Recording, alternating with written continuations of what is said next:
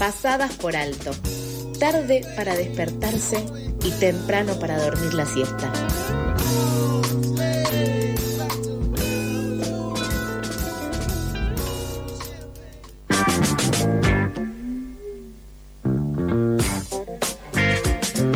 Son las ocho y media y acá en Pasadas por Alto seguimos con más noticias. El jueves pasado se produjo un incendio en un tanque de almacenamiento de la refinería que pertenece a New American Oil en el parque petroquímico de Plaza Huincul.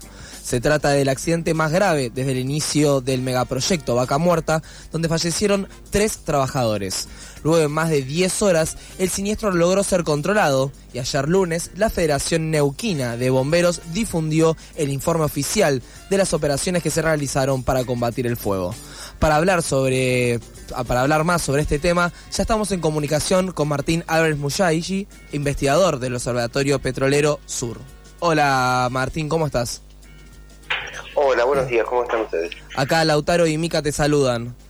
Eh, para arrancar queríamos saber cómo se llegó a esta situación, se, se conocen las, las causas por las cuales se produjo el incendio y queríamos saber también cuál es el vínculo que tiene esta refinería con el megaproyecto Vaca Muerta. Bien, en principio eh, las causas todavía están en un proceso de investigación, se está haciendo un peritaje, están actuando dos fiscalías, digamos, tanto la que lleva adelante el hecho y se anexó también la Fiscalía de Delitos Ambientales.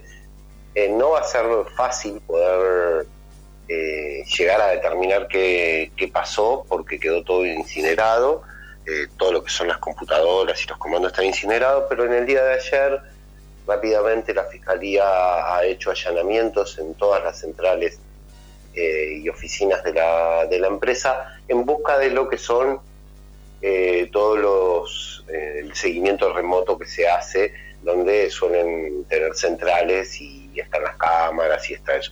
Entonces están buscando por lo pronto hasta ahora se cuenta con eh, declaraciones claves de los trabajadores sobrevivientes.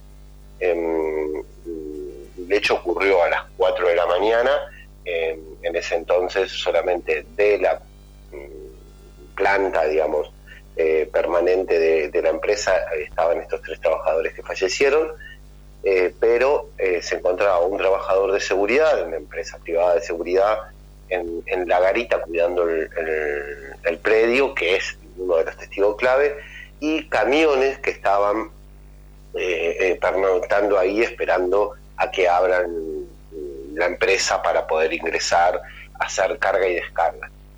Bien la vinculación con vaga muerta, que estuvo toda la pregunta, bueno, el crudo que se procesa dentro de esa planta eh, viene en, gran parte de vaga muerta y viene de los pozos que no son conectados, es decir, pozos que todavía no tienen infraestructura eh, vía eh, oleoducto para llegar a algunas estaciones troncales eh, entonces, eh, esta empresa va con los camiones, eh, cargan los camiones y se van llevando el crudo de esa manera. un poco esto es el, vínculo directo. Y decimos, hay un megaproyecto que, en el cual se tiene que mirar de manera integral. Generalmente hay dentro de lo que es el sector una segmentación muy grande de la cadena. Es como que todo lo que tiene que ver con extracción va por un lado, transporte por otro, y todo lo que tiene que ver con producción por otro. Bueno, nosotros decimos, no, esto es todo parte de un mismo problema, que es una apuesta eh, fósil y no solo, digamos, eso, sino que una apuesta única en los últimos tres gobiernos a desarrollar a través de incentivos, de promociones, eh, donde hoy vos tenés, eh, desde hace un tiempo a esta parte, ya podríamos decir que estamos cerca de los dos años, donde está todo eh, trabajando más allá de las capacidades instaladas existentes. No hay capacidad de transporte, eh, hoy mucho del crudo inclusive está yendo en camiones eh, por las rutas, porque no los oleoductos están trabajando al 100. Entonces, ahí es donde nosotros hacemos la crítica y la, la vinculación con, con, con Vaca Bien, súper claro, Martín. Te queríamos preguntar también, pensando todavía en este tema de las causas, que vos nos comentabas que se está trabajando, investigando aún, que con respecto a los controles trascendió la información de que New American Oil había sido intimada por la Subsecretaría de Ambiente de Neuquén, más o menos una semana antes del incendio, por irregularidades. Y a la vez que habían sido controladas sus operaciones y la seguridad a través de la Secretaría de Energía de la Nación, que había dado el visto bueno. Y esta situación, digamos, eh, ¿está en orden, digamos, como dice la Secretaría de Energía, o hay alguna irregularidad? Mira, yo quiero advertir que todo lo que tiene que ver con la Secretaría de Energía eh, es un desastre. Bien. Eh, Nación, como dijo, o, como, lo plantearon eh, desde el sindicato de, trabajadores petroleros, está ocupada en ver la balanza comercial energética, en los dólares y en la extracción. Ese es donde tiene la mente puesta la Secretaría de Energía de Nación.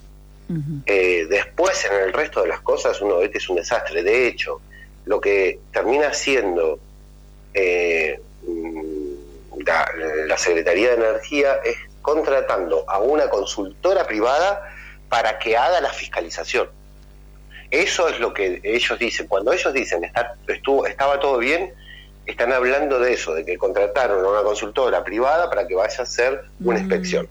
¿Por qué? Porque no tienen, porque están mirando los dólares justamente. Entonces hay que, eh, me parece que por ahí uno se pone un, poco de mente porque es muy violento eh, toda la situación en el, de lo que ocurre en el territorio. Vos fíjate que ese día, mientras las familias y sus compañeros estaban desgarrándose de dolor en la puerta eh, em, de la empresa sin saber qué, sin ningún tipo de confirmación, mientras todo un pueblo lloraba a sus vecinos, y que estaba impactado porque la explosión fue muy grande, fue despertó a todo a todo Plaza Winkle, porque empezaron todas las sirenas eh, habidas por haber en la zona a, a, sonar, entonces eso preocupó. Ya Plaza Winkle es una zona que tiene varias refinerías, principalmente la IPF la más grande, y están todos los mecanismos de evacuación del pueblo eh, preparados. Entonces es una situación a atender.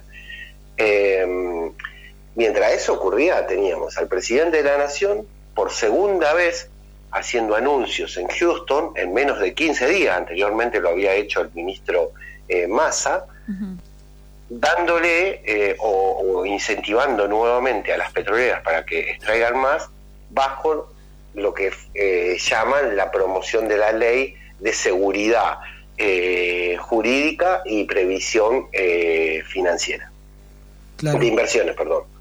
Claro. Y uno dice, bueno, y la seguridad de los trabajadores y la previsión de, lo que eh, ocurre y encontrar acá, bueno, eso no está.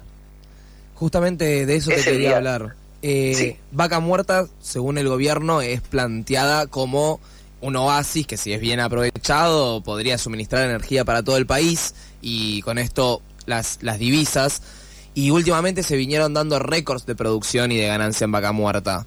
Y claramente esto va de la mano también con el aumento de, los ritmos de trabajo. Y queríamos preguntarte, ¿a qué son expuestos los trabajadores en estas circunstancias? ¿Cuáles son las condiciones laborales por las cuales atraviesan tanto en Vaca Muerta como en toda la industria? Sí, me gustaría un poquito cerrar con, el punto anterior diciéndote, digamos, que eh, las, ningún organismo de nación hasta el día de hoy sacó un comunicado de condolencias con la familia y con el pueblo de Plaza Huincul. Digo para que mencionemos el nivel de violencia que tiene el Estado Nacional al, momento de llevar adelante este megaproyecto.